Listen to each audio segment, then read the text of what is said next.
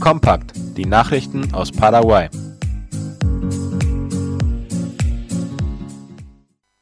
Heute findet in Asunción ein Frühlingskonzert statt. Wie IP Paraguay informiert, organisiert das Asuncioner Musikkonservatorium Augustin Varios des Städtischen Kunstinstitutes, kurz IMA, zu einer Veranstaltung ein mit dem Titel Pétalos de Música Concierto de Primavera, zu Deutsch etwa Blütenblätter der Musik, ein Frühlingskonzert. Dieses Konzert beginnt heute um 15.30 Uhr im Theater Augustin Barrios des paraguayisch-japanischen Zentrums. Die Veranstaltung ist Teil einer Reihe von Aktivitäten, die das IMA während des gesamten Monats September unter dem Motto Das IMA blüht auf organisiert. Das Frühlingskonzert Blütenblätter der Musik ist in drei Abschnitte gegliedert, von denen das erste um 15.30 Uhr beginnt. Da tragen Klaviersolisten Werke von klassischen und populären Komponisten wie unter anderem Beethoven, Clementi, Hassler, Bach, Chopin, Pachelbel und Louis Armstrong vor. In der gleichen Veranstaltung treten auch Sänger, Saxophonisten und Bassgitarristen auf und präsentieren Werke von unter anderem Pink, Alicia Keys und Gustavo Cerati. Der zweite Teil des Frühlingskonzerts beginnt um 18.30 Uhr. Gitarren, Harfen, Flöten, Klavier, Klarinetten, Geigen, Cello und Schlagzeugschüler tragen Werke wie Estrellita von Leopold Mozart, Despertar Nativo von Luis Bordon, Gavotte in G von Bach und Halleluja von Leonard Cohen vor. Der dritte und letzte Teil des Konzerts ist für 20.15 Uhr vorgesehen. Schüler der klassischen Gitarre, Flöte, Klavier, Oboe, Klarinette, Violine und Cello präsentieren ihr eingeübtes Repertoire. Den Abschluss der Veranstaltung bildet das Asuncioner Jugendorchester unter der Leitung von Maestro William Aguadio mit der Darbietung von Star Wars von John Williams, March of the Meisten Singers von Richard Wagner und Pirates of the Caribbean von Badell. Am kommenden Wochenende findet in Encarnacion die Südamerikameisterschaft der unter 18-jährigen Leichtathleten statt. Wie die Departementsregierung mit Stolz bekannt gab, sind unter den Teilnehmern gleich mehrere Sportler aus Boquerón, Andreas Wahl, der im Dreisprung antreten wird, Marcelo Rempel im Weitsprung, André Franz im Hochsprung und Joshua Flamming im Zehnkampf. Die Athleten werden zu den Wettkämpfen von der Lehrerin und Vertreterin des paraguayischen Leichtathletikverbandes Carmen Warkentin de Boschmann begleitet. Die südamerikanische U18 Leichtathletikmeisterschaft findet am 25. und 26. September auf der Leichtathletikbahn von Encarnacion statt. Die Departementsregierung wünscht der Gruppe aus Boquerón viel Erfolg. Insgesamt nehmen an der Meisterschaft mehr als 250 Athleten aus elf Ländern teil. 38 von ihnen gehören zur paraguayischen Delegation. Sie werden von sieben Trainern betreut. Zusammen mit den Schiedsrichtern und leitenden Persönlichkeiten aus den Sportverbänden werden an dem Spektakel rund 400 Menschen teilnehmen. Die Steuerbehörde SET wird ab dem kommenden Jahr die elektronische Erfassung aller Belege verlangen. Wie die Nachrichtenagentur IP Paraguay berichtet, sollen ab Januar alle Steuerpflichtigen oder deren Buchführer die Belege für Einkäufe und Verkäufe in das elektronische System Marangatu eintragen. In einer ersten Phase der Umstellung hatten bereits 13.000 Steuerzahler ihre Rechnungen digital eintragen müssen. Der Vizeminister für Steuerangelegenheiten Oscar Oroe sagte, von der elektronischen Registrierung der Belege erhofft man sich eine schnellere Kontrolle der Steuerzahlungen.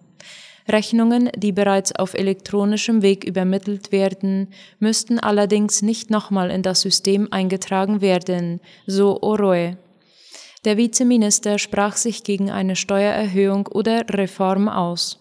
Stattdessen wolle man die bestehenden Regeln umsetzen und die Formalisierung des Finanzsystems vorantreiben. In diesen Tagen ist ein mobiles Einsatzteam der Steuerbehörde im zentralen Chaco unterwegs, um die Steuerzahler zu informieren und bei der Aktualisierung der Daten behilflich zu sein.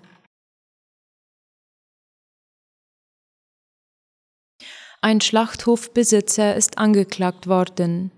Die Staatsanwaltschaft hat gestern Anklage gegen den Besitzer einer Fleischverarbeitungsfabrik in Nueva Esperanza im Departement Canindeyú erhoben, wie Ultima Hora berichtet. Dem 70-jährigen Brasilianer José Sanovio Copetti wird die Verletzung der Umweltgesetze Nummer 716-96 und 294-93 vorgeworfen. Laut Anklageschrift besteht der begründete Verdacht, dass der ausländische Staatsangehörige in seiner Eigenschaft als Inhaber des Handelsunternehmens Frigorifico Copetti S.A. die Anlage ohne Umweltgenehmigung des Ministeriums für Umwelt und nachhaltige Entwicklung MADES in Betrieb genommen hat auf diese Weise hätte sich Copetti mit den Aktivitäten, die im Rahmen des Projekts der Schweinezucht, der landwirtschaftlichen Nutzung und des Schlachthofs auf dem Grundstück den Bestimmungen und Verpflichtungen der beiden Gesetzartikel entzogen, heißt es auf der Facebook-Seite der Staatsanwaltschaft. Dieser Verdacht wurde bei einer von der Staatsanwaltschaft durchgeführten Razzia auf dem Grundstück bestätigt, wobei Unregelmäßigkeiten beim Betrieb des Schlachthofes festgestellt wurden. Dem Angeklagten droht eine Freiheitsstrafe zwischen eins und fünf Jahren. Die Stadt Mariscal Estigarribia hat den Frühlingsbeginn und Menschen gefeiert, die sich verdient gemacht haben. Am Dienstag gab es in dem städtischen Sozialzentrum eine Art Kunstfestival anlässlich des kalendarischen Frühlingsbeginns. Wie das Bürgermeisteramt berichtet, gab es Musik in großer Vielfalt, vor allem von jungen Talenten. Aber auch die Kapelle des dritten Heereskorps gab ihre Stücke zum Besten.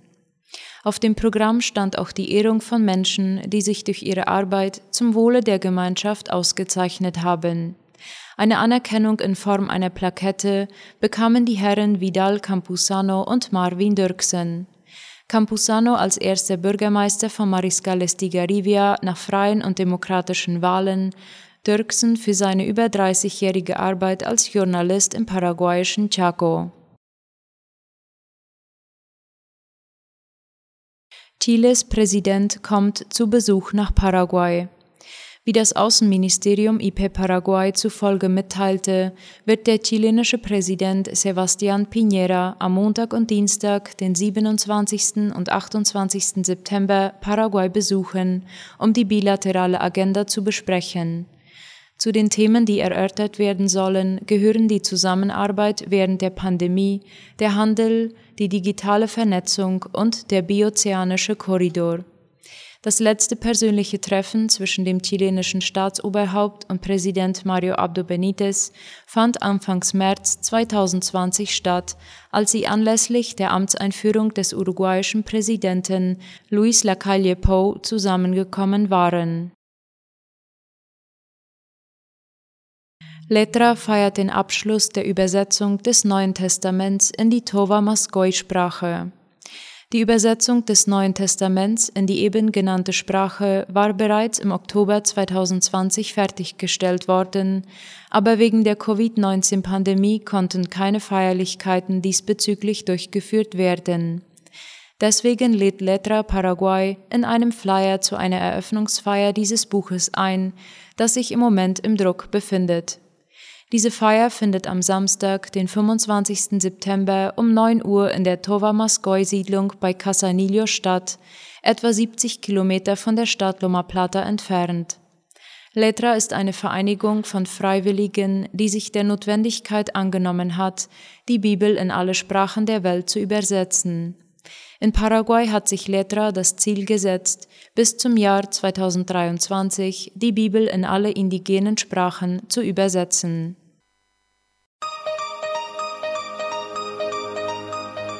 Das Neueste aus aller Welt.